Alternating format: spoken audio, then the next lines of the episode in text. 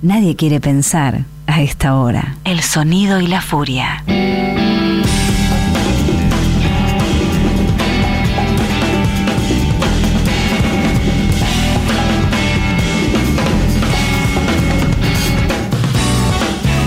En una noche de invierno, la poeta salió de su casa rumbo a la estación.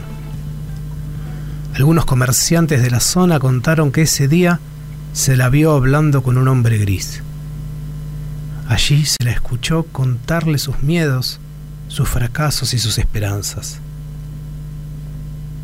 Sus amigos de la infancia contaron que desde chiquita, por más que no supiera dónde estaba, caminaba igual, porque sostenía que aunque uno no lo supiera, siempre llegaba al lugar correcto.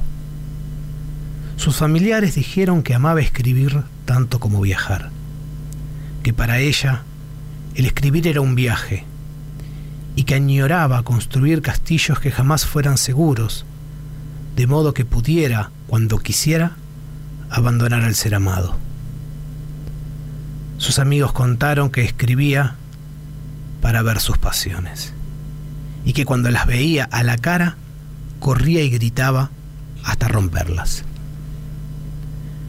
Las personas que la veían seguido contaron que estaba obsesionada con un viaje lleno de gaviotas y que cuando pensaba en él se ponía triste y se quedaba rumiando, pensando y soñando en un sitio, en un qué, en una lucha tan necesaria como la belleza misma. Sus médicos contaron que en el último tiempo no podía escribir y que para ella no escribir era sinónimo de morir, era un estallido en su corazón de humo y que le producía tal dolor en sus manos que su, que su sangre hervía furiosa, expansiva y destructiva. Quienes hablaron con ella por última vez contaron que estaba obsesionada con la muerte, porque le había visto la cara y se había dado cuenta que su única revancha era hacer lo que quería, vencerla con olvido, siendo nuevamente una niña. Y la leyenda cuenta que hasta el día de hoy, si uno hace silencio cuando el tren se va de la estación, puede vérsela jugar y hablar con sabias y perturbadoras palabras, como esas pasiones que se resisten a dejarnos en paz.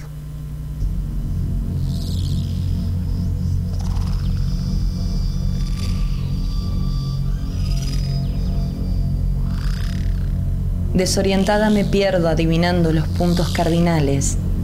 Sé a dónde voy, pero no cómo llegar. Las calles se mueven y se esconden en tierras que me miran caminar con ojos abiertos e intención de querer desesperarme. Con el tiempo voy adquiriendo paranoias extremadamente convincentes. Irrumpen en mi mente vestidas de impetuosas preguntas desgarradas ¿Y si hay un fantasma parado a mis espaldas observándome? ¿Y si ahora tiembla la tierra? ¿Y si se abre el piso? Momentos en los que uno se pierde a sí mismo. Desde adentro no llego a distinguir las cosas con claridad. No llego a darme cuenta que tan perdida en el cosmos, en la vida, en esta habitación puedo estar. Después, después me ubico, pregunto, consulto, persigo, pruebo, Después considero lo perdida que estoy y veo que nada de lo que haga puede hacerme perder más. Me desborda el clímax desarticulado. Ahora, en este mismo momento, empiezo a creer que la fórmula es admitir que no sabes dónde carajo estás, pero caminas igual y llegás igual.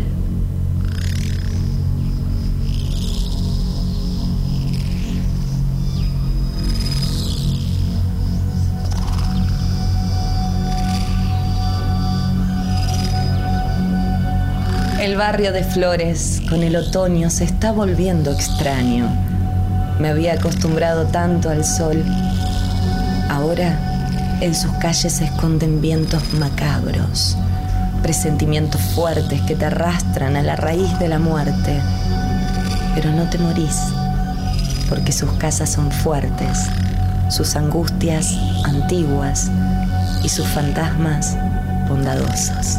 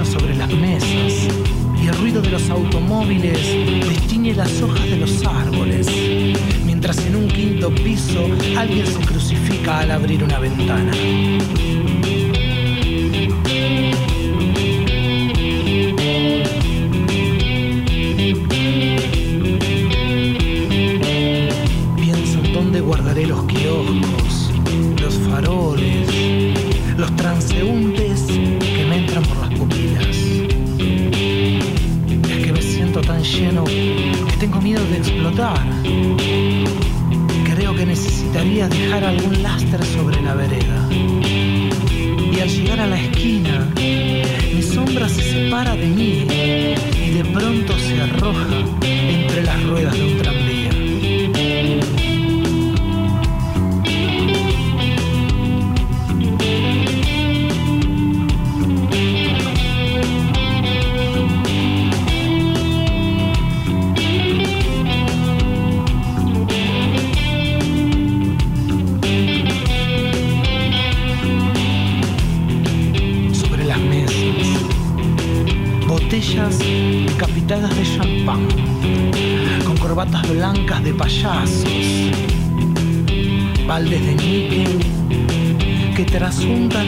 estilo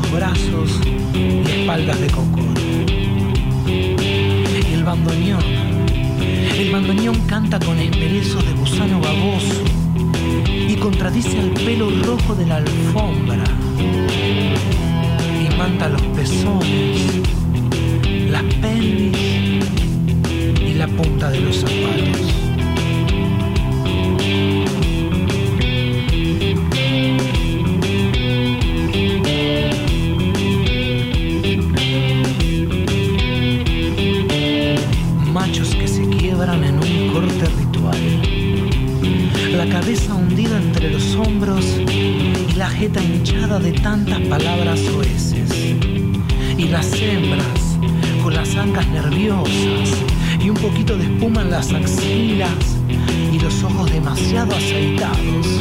Y de pronto se oye un fracaso de cristales.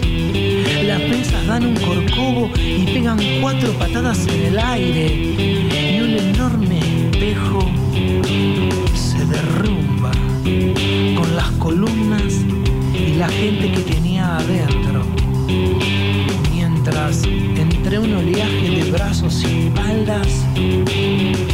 estallan las trompadas.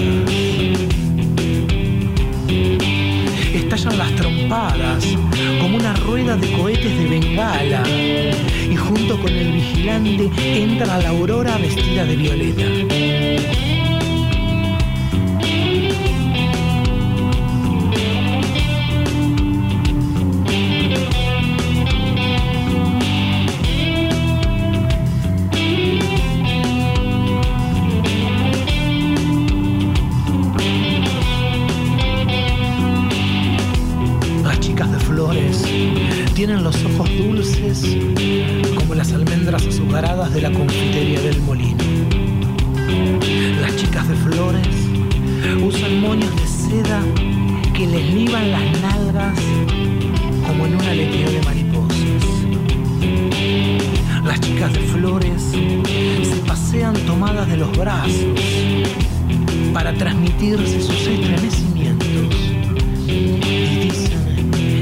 alguien las mira las pupilas, ellas aprietan las piernas de miedo de que el sexo se les caiga en la vereda.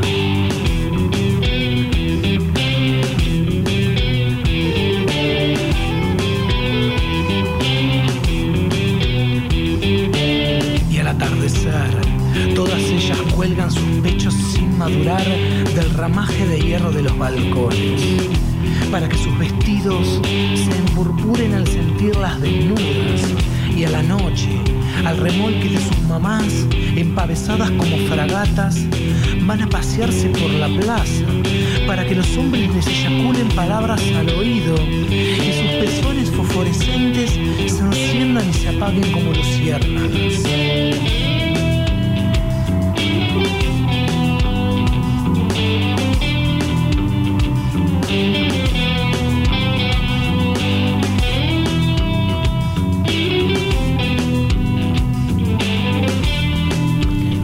Noches. Hola, buenas noches. Programa atípico del sonido de la furia. Sí, así es. Un privilegio que nos poder estar acá. La misma te contaba antes de que, que entráramos al estudio de la, la, emoción que me provoca volver a estar en, en una radio este, y, y, no tener que grabarlo y, y, estar acá. La verdad que es un, es un gusto. Hemos salido de la clandestinidad. Sí, este año nos mantuvimos en la clandestinidad. Hoy salimos. Finalmente. Bien, ¿por qué? Porque eh, Daniel eh, generosamente nos, nos permite hacer un programa especial de arte invertebrado. Todo el programa hoy va a ser centrado en lo que venimos haciendo durante ya tres años. Sí. ¿Por qué? Porque vamos a pasar un chivo. Hoy toca el FASA, Fasanelli, eh, un amigo del programa, en el Mordisquito Bar que queda en Enrique Santos Discépolo, 1830. Eso sería en la esquina de Callao y Lavalle. Así que aquel que, que se quiera ir, que quiera apagar la radio y se quiere ir a ver a Alfasa, al mordisquito, no nos enojamos. Claro, Sino, bueno, que no, haga, que no hagan zapping radial, ¿no? Bien, y ¿qué es lo que estuvimos escuchando o, o leyendo un poquito en el comienzo del programa? Eh, tiene que ver con algo que ya hemos presentado, una banda que ya hemos presentado, pero que en esta oportunidad tenemos eh, una exclusiva. Estamos hablando de la Asociación Libre de Ideas. Nosotros ya pasamos en su momento varios temas de eh, su, sería cuarto disco, Explorando Imágenes Sonoras. Esto que estamos pasando hoy es su quinto disco, que todavía no salió, pero está saliendo en breve, que se llama Bitácora de Viajes Infinitos.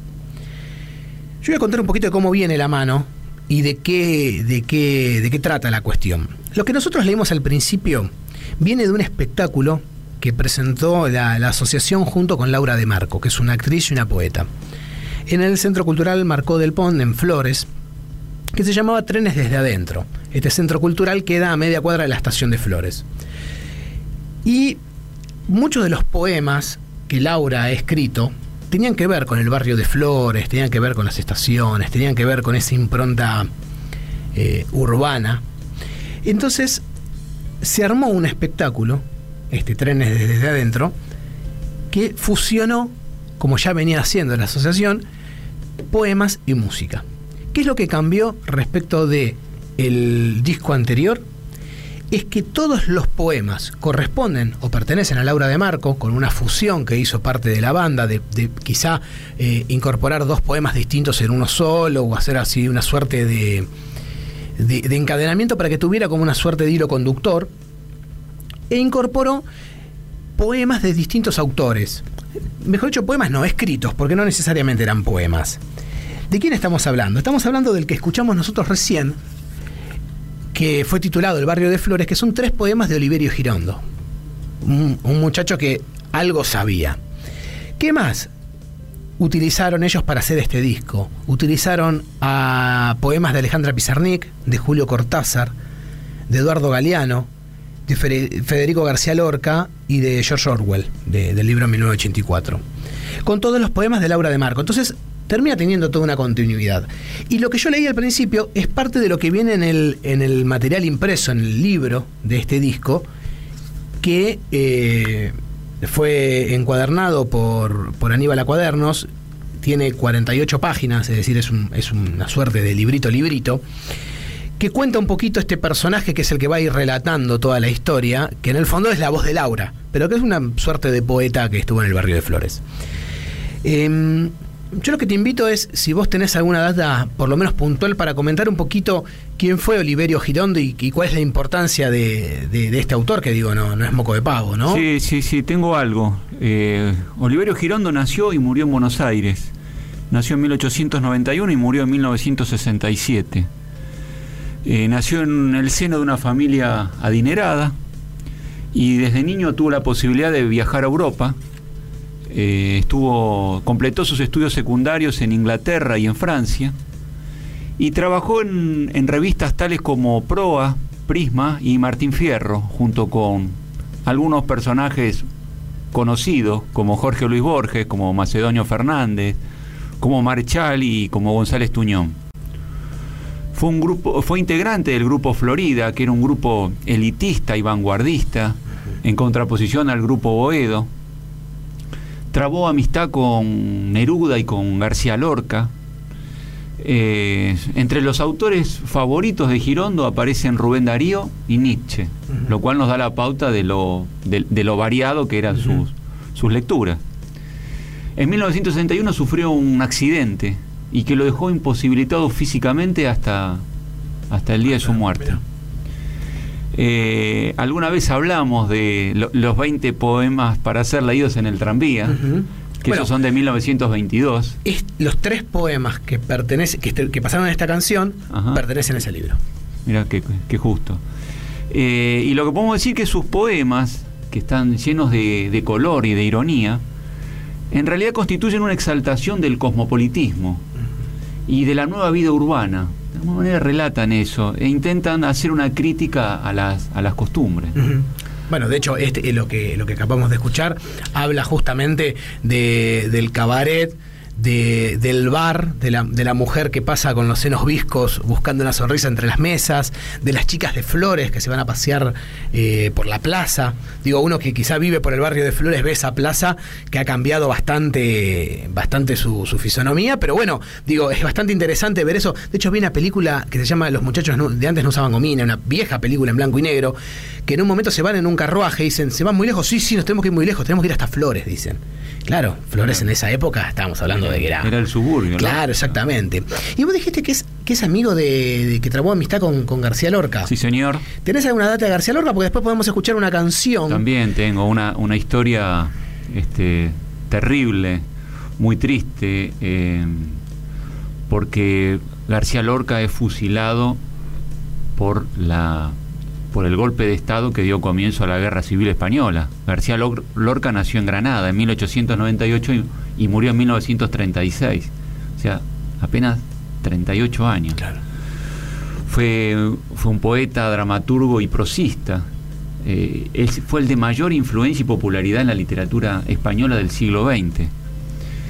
Eh, en la década del 30 fue invitado a, a Buenos Aires. En 1933 llegó invitado por Lola Membrives y vivió seis meses en Buenos Aires. Y acá triunfó profesionalmente. Dirigió Bodas de Sangre, Mariana Pineda, La Zapatera Prodigiosa. Y cuando se fue de Buenos Aires volvió a España. Y cuando vuelve a España termina, entre otras obras, Yerma, eh, Doña Rosita la Soltera y La Casa de Bernarda Alba. Eh, tanto la poesía, el drama, como la prosa de García Lorca se alimentan de obsesiones que tienen que ver con el amor, con el deseo, con la esterilidad. Y la variedad de formas y tonalidades nunca atenta contra esa unidad, cuya cuestión central es la frustración. Y tengo un parrafito de algo que dijo eh, García Lorca. Dijo, yo soy español integral y me sería imposible vivir fuera de mis límites geográficos. Pero odio lo que es español por ser español nada más. Yo soy hermano de todos y execro al hombre que se sacrifica por una idea nacionalista, abstracta, por el solo hecho de que ama a su patria con una venda en los ojos. El chino bueno está más cerca de mí que el español malo. Canto a España y la siento hasta la médula. Pero antes que esto, soy hombre del mundo y hermano de todos. Desde luego, no creo en la frontera política. Una cosita más. Él tuvo la posibilidad de irse de España este, cuando empezaron los conflictos y cuando se venía el golpe de Estado y él, sin embargo, eligió quedarse. Un poco por esto que está diciendo. Claro, claro, Su lugar en el mundo era España. Ahora eso no, no, No quitaba que no una quitaba hermandad con la, con que, la humanidad en que sí. fuera Claro. que, que- que tuviera un fanatismo por un fanatismo mismo, por un nacionalismo que casualmente tiene que ver con algo que después vamos a hablar. Bien, bueno, y ahora vamos a escuchar eh, un tema que se llama Un chico en el Borne, eh, inspirado en un poema que se llamaba Un grito hacia Roma, con un pequeño extracto en la primera parte y después un recitado en el medio a cargo de Alfredo Alcón. Nada, vamos con eso.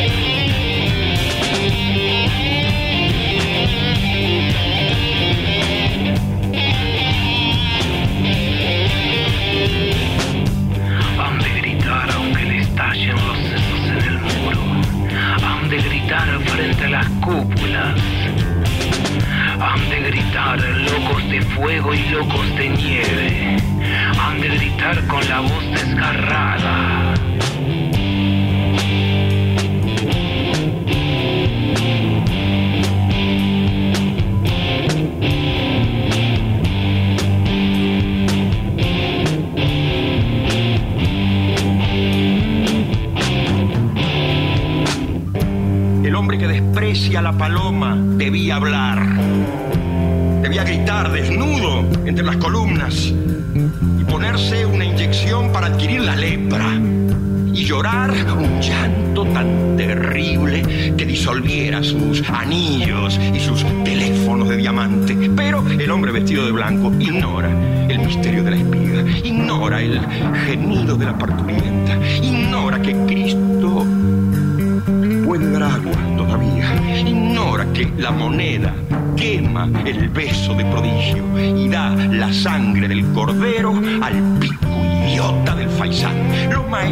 enseñan a los niños una luz maravillosa que viene del monte.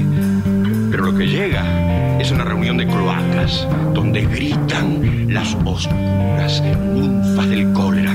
Los maestros señalan con devoción las enormes cúpulas ahumadas, pero debajo de las estatuas no hay amor.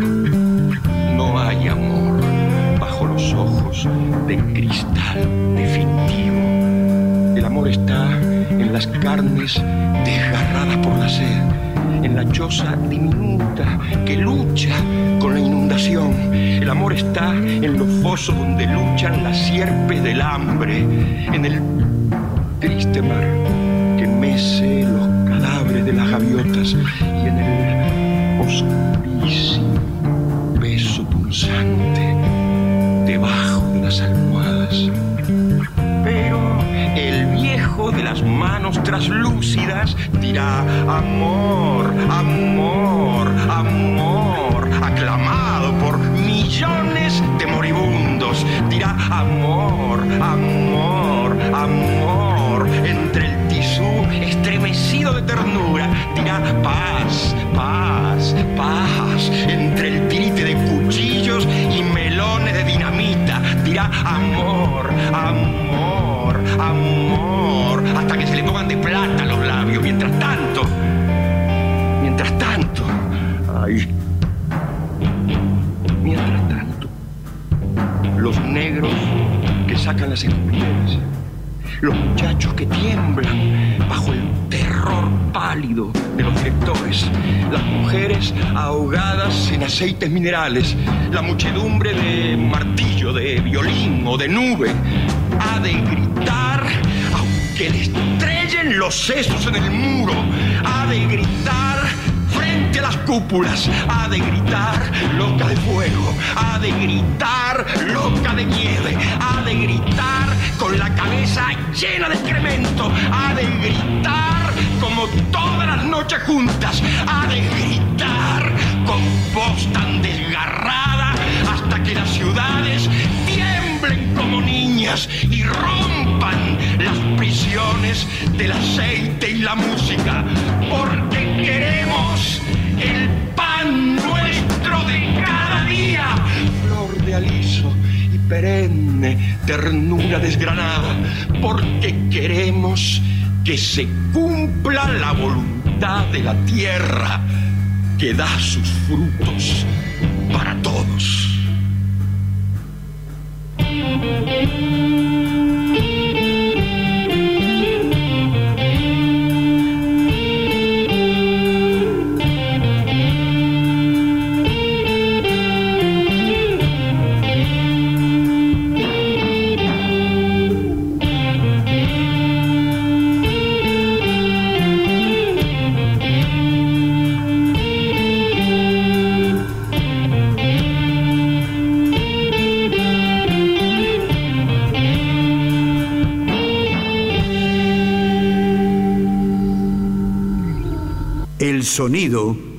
La furia.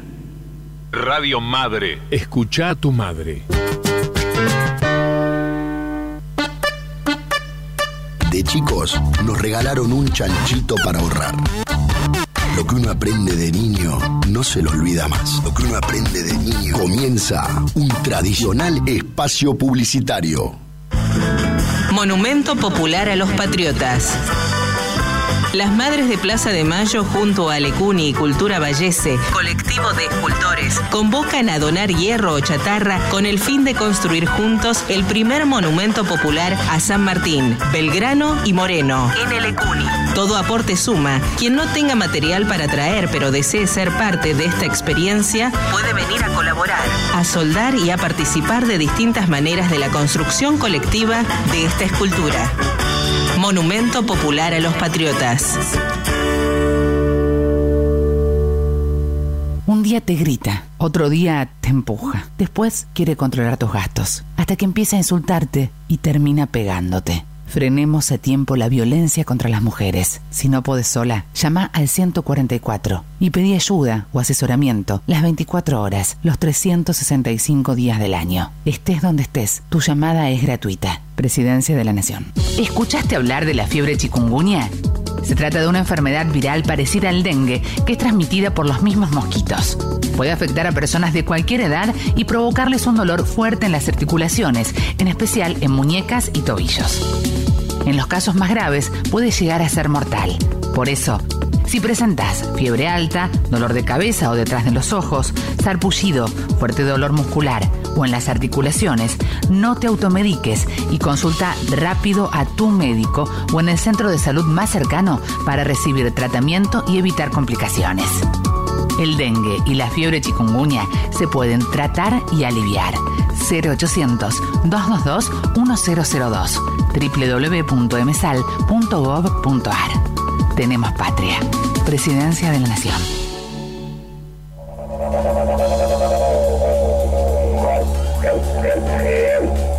Agenda propia. Al estilo madre.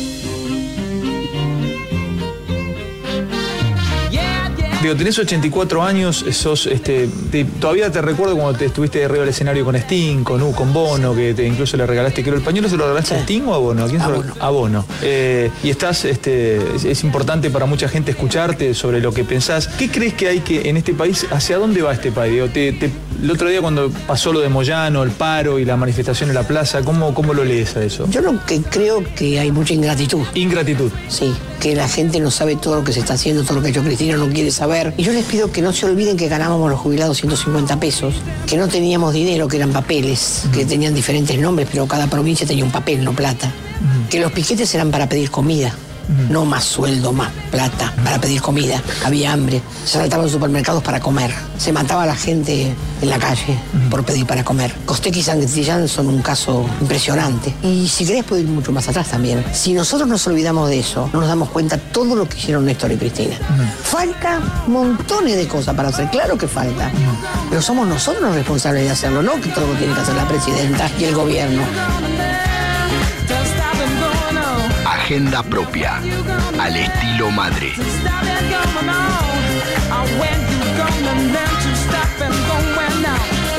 Más que una moda, un manual de vida y acción. 4382-9327. Ejercitar la palabra. El reclamo y la osadía. El sonido y la furia. Bien, estamos nuevamente aquí en Arte Invertebrado, barajando las... Ay, me encanta, me encanta la cuestión técnica. Amo, amo. Yo te cuento que hay una cosa de las que más me gusta en la vida, que es que se me reinicia el celular solo. Es una cosa maravillosa. Vos querés mandar un mensaje, querés hacer un llamado telefónico y el teléfono se te reinicia. Es maravilloso. Bueno, eh, estamos nuevamente aquí. de, de las máquinas, pero por suerte estamos acá y... Y tenemos cosas anotadas en papeles, que eso está bueno. Exactamente. Eso, eso no se cuelga, eso no se pierde. Bien, contame un poquito, en el, en el marco de esto que siempre venimos haciendo, que vos por lo general traes algún tema que se vincula el arte con algo. Sí. ¿Qué, qué tenés pensado para hoy? Hoy me gustaría que, que hablemos un poquito de posmodernidad. Ajá. ¿Qué, es- ¿Qué significa posmodernidad? ¿Qué es ser posmoderno? Y podemos empezar por la etimología de la palabra. Posmodernidad alude a algo que es posterior a la modernidad. ¿Qué pasó en la modernidad?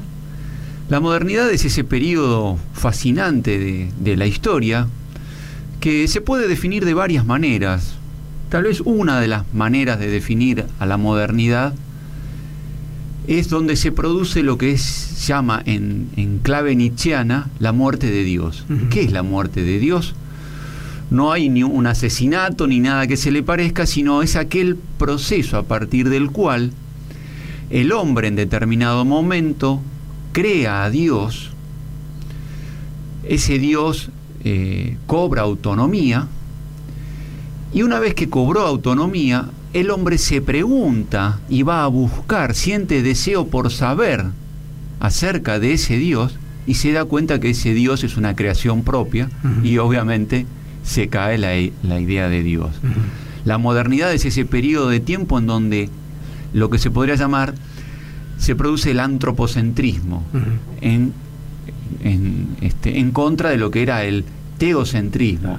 Dios ya no está en el centro de la escena y la, eh, la escena la pasa a ocupar el hombre. Dos mil años estamos hablando, o más, en realidad más. Más porque, Es digamos, decir, la, la- la- la todo- antigüedad. Claro, Claro. eh, digamos, digamos, el momento, si querés, en el que la modernidad empieza a surgir es el momento en el que paralelamente la Iglesia Católica, especialmente en Europa, empieza a perder poder. Claro. Y digamos, si querés elegir a un pensador que para mí es clave en todo este proceso, ese pensador fue René Descartes. ¿Por qué? Porque se animó a dudar. Claro. Y dudó de todo y efectivamente dudó de Dios. ¿Qué pasa en la modernidad? La, moder- la posmodernidad, perdón, no tiene un momento exacto de inicio, pero lo que viene a plantear la posmodernidad, que empieza a tener un auge mayor con la caída del muro de Berlín, es de alguna manera de acabar con los cuatro grandes relatos. En esto tiene principal responsabilidad el francés Jean-François Lyotard, que en el libro eh, La modernidad explicada a los niños, el primer libro de, de Lyotard se llama La condición posmoderna. Y el libro siguiente, La modernidad, en la modernidad explicada a los niños, en, en un texto que se llama Misiva sobre la historia universal, plantea la muerte de los grandes relatos. ¿Cuáles son estos grandes relatos, que son cuatro? El relato cristiano, el relato del iluminismo, el relato marxista y el relato del capitalismo. ¿Qué tienen en común estos cuatro relatos que Lyotard, digamos, da por, por concluidos? Tienen una visión teleológica de la historia. ¿Qué significa que tengan una visión teleológica? Que tienen una finalidad. Y que ese fin, telos en griego significa fin de finalidad, eh, esa finalidad va a ser, sí o sí se va a, cumplir. En el caso de, bueno, y, y, esa finalidad es una promesa de un estado de plenitud, eh, que se dan los cuatro relatos. En el relato cristianismo, en el relato cristiano, en, el marxismo, el de las luces, el del iluminismo y en el capitalismo, el relato del capital. ¿Qué ocurre en el relato cristiano? En el relato cristiano, Dios envía a, la tierra, digamos, a, su, Hijo, para de alguna manera redimir a los hombres y alcanzar ese estado de plenitud en el más allá. ¿Qué ocurre en el relato marxista? Está el, feudalismo, que es vencido por la burguesía y de la burguesía va a surgir el proletariado que va a finalmente eh, a establecer una sociedad sin clases. ¿Qué ocurre con el iluminismo? La razón, la diosa razón, eh, todos los hombres están capacitados para razonar y en algún momento la irracionalidad va a desaparecer y vamos a estar en un estado de plenitud. Finalmente, en el capitalismo. Eso es lo que más me importa, porque digo, ¿qué, nos va a pasar? ¿Qué bueno, nos va a pasar ahora? Bueno, eh, no, en el capitalismo lo que va a ocurrir teóricamente va a ser aquel derrame que va a hacer que el capital va a permitir un estado de bienestar. Ajá. Eh, con Mauricio, el ingeniero viene eso. Vamos, el ingeniero, eh, ¿no? Yo lo que te estoy planteando es que la, la posmodernidad termina con esos cuatro relatos porque lo que hace es plantearse que esos cuatro relatos tienen que desaparecer, tienen que morir. Plantea eso concretamente. la muerte del relato. En realidad, en un principio se plantea como la muerte del relato, pero en realidad la posmodernidad lo que hace es da por muerto estos cuatro grandes relatos y exalta los pequeños relatos o el no relato. El ejemplo más grande de, no relato en la música eh, lo dio un músico, John Cage. John Cage hizo un, tema musical que se llama 4 minutos 33 segundos, que consiste en, hay un piano con un reloj encima, viene el pianista, no toca el piano, deja que eh, transcurran 4 minutos 33 segundos, se levanta, saluda al público y el público eh, aplaude. Claro. Técnicamente es, correcto, digo, es fue un 4.33 de segundo. El ejemplo máximo del no relato. Claro. Ahora bien, en realidad, como te decía antes, digamos, esa fue una idea genial de, no relato, pero que se muere en, sí misma como idea.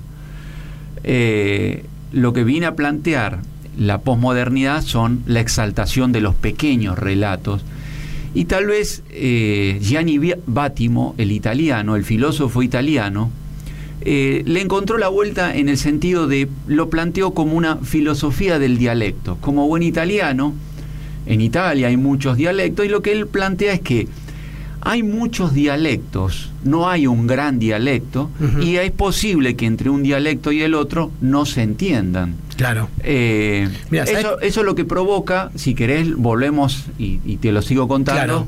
Pero yo te iba a decir eso, justamente, eh, porque vos hablabas de muchos dialectos, significa muchas posibilidades de estar hablando. Y de no entenderse. Claro, bien. Y en, este disco de, de Ali eh, hay un tema que se llama Extractos que es justamente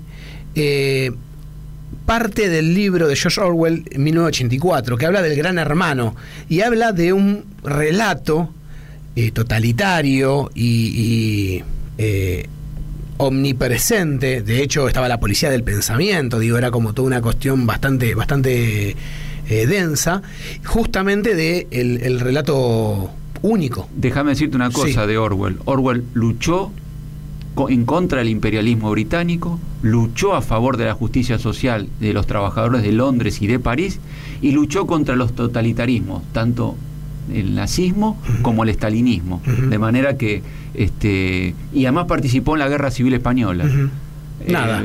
un muchacho completo. Bien, y esto termina con un poema de Laura de Marco también, así que si les parece lo escuchamos y después volvemos. Dale. Pero,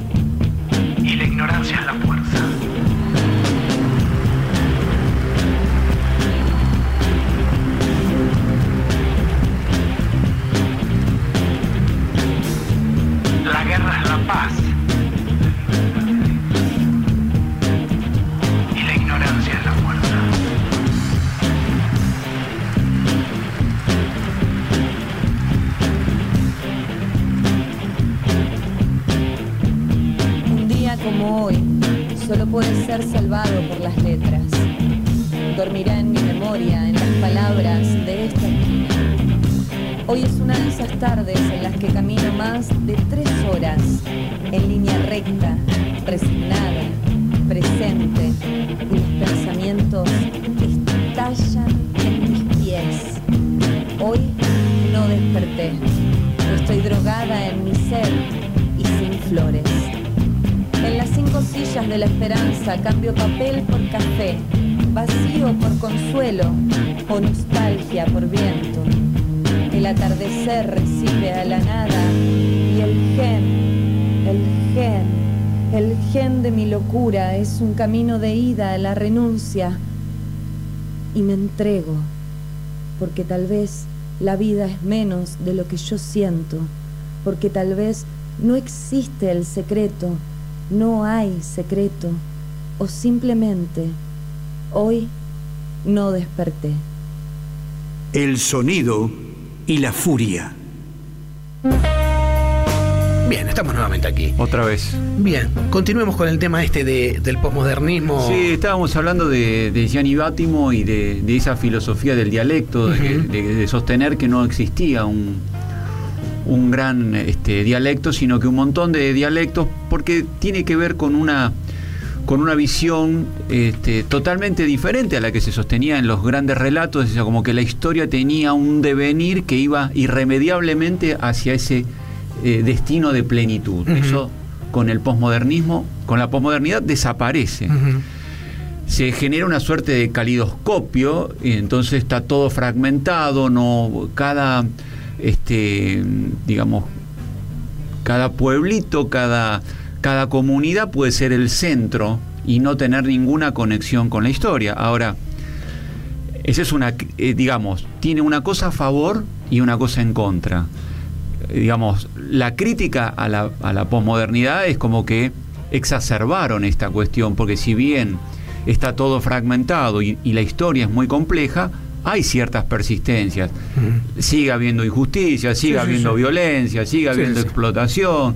Tal vez va variando, pero esa- esas persistencias existen. ¿Qué, qué trajo como, como aire este, renovado en su momento la, la posmodernidad? Eh, la exaltación de la diferencia, la exaltación de las minorías, las minorías sexuales, las minorías raciales, encontraron un, un respeto, porque la, la posmodernidad respeta esa singularidad de las personas. Eh, la democracia, eh, es un ejemplo espectacular en la que el voto de cada uno vale solo uno, ¿no es cierto? Eh, y lo que hubo dos hechos que terminaron con la posmodernidad. Uno fue la globalización, la necesidad de el imperio norteamericano de imponer su forma de vida al resto del mundo. Forma de vida significa eh, que nos vistamos de la manera que se visten ellos, que comamos lo que comen ellos, que consumamos el cine, que eso que conocemos perfectamente. Y otro hecho que, digamos, acabó con la posmodernidad, llegó del Oriente, llegó con el Islam. Ese, ese Oriente que Hegel decía que eternamente iba a dormir la siesta, que no tenía lugar en la historia, aparece con eh, el atentado de las Torres Gemelas. Ahí la fragmentación se fue al diablo. ¿Por qué? Porque ocurrió un acontecimiento universal, como puede ser lo que, lo que pasó hace poquito con, París. Es decir, el terrorismo es un gran totalizador y hoy hay una lucha de dos civilizaciones, la del Islam con el Occidente. De manera que esa, esa fragmentación que la posmodernidad eh, de alguna manera trató de instaurar desapareció. Y en el siglo nuestro, en el siglo XXI, eh, los totalitarismos, el belicismo, necesita totalizar y no es posible ver la historia como esa fragmentación o como ese calidoscopio que, este, que planteaban los, los posmodernistas. Bien, y mira, como para irnos, em, justo esto que vos hablabas de, de, los varios dialectos, ¿no? Y el respecto de las minorías, yo entiendo que dentro de, la cuestión artística, quizá una, minoría es la poesía, la poesía ha quedado como un tanto relegada. Y dentro de la música quizá la parte más acústica también ha quedado un poquito más relegada.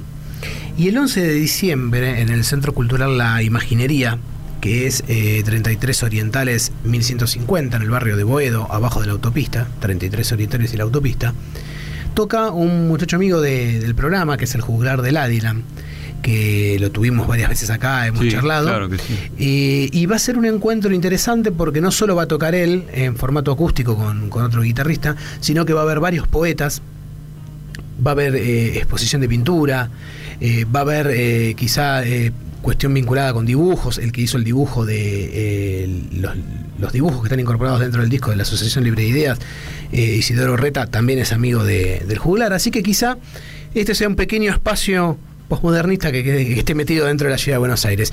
Y para irnos, me parece que estaba bueno irnos con un tema de, su último disco, Perdido en la Dylan 2, que se llama Medios Masivos de Idiotización, que habla un poco de esto, ¿no? De los de quizá un aparato importante tratando de meternos cosas en la cabeza y decirnos qué tenemos que pensar, cómo tenemos que pensar y qué tenemos que decir. Sí, sí. me parece muy bien y una vez más, gracias a Daniel Ballester por darnos la, la oportunidad y el privilegio de estar acá. Y gracias a Pablo que ha operado maravillosamente bien. Y bueno, nos vamos con, con este tema. Adiós, amigos.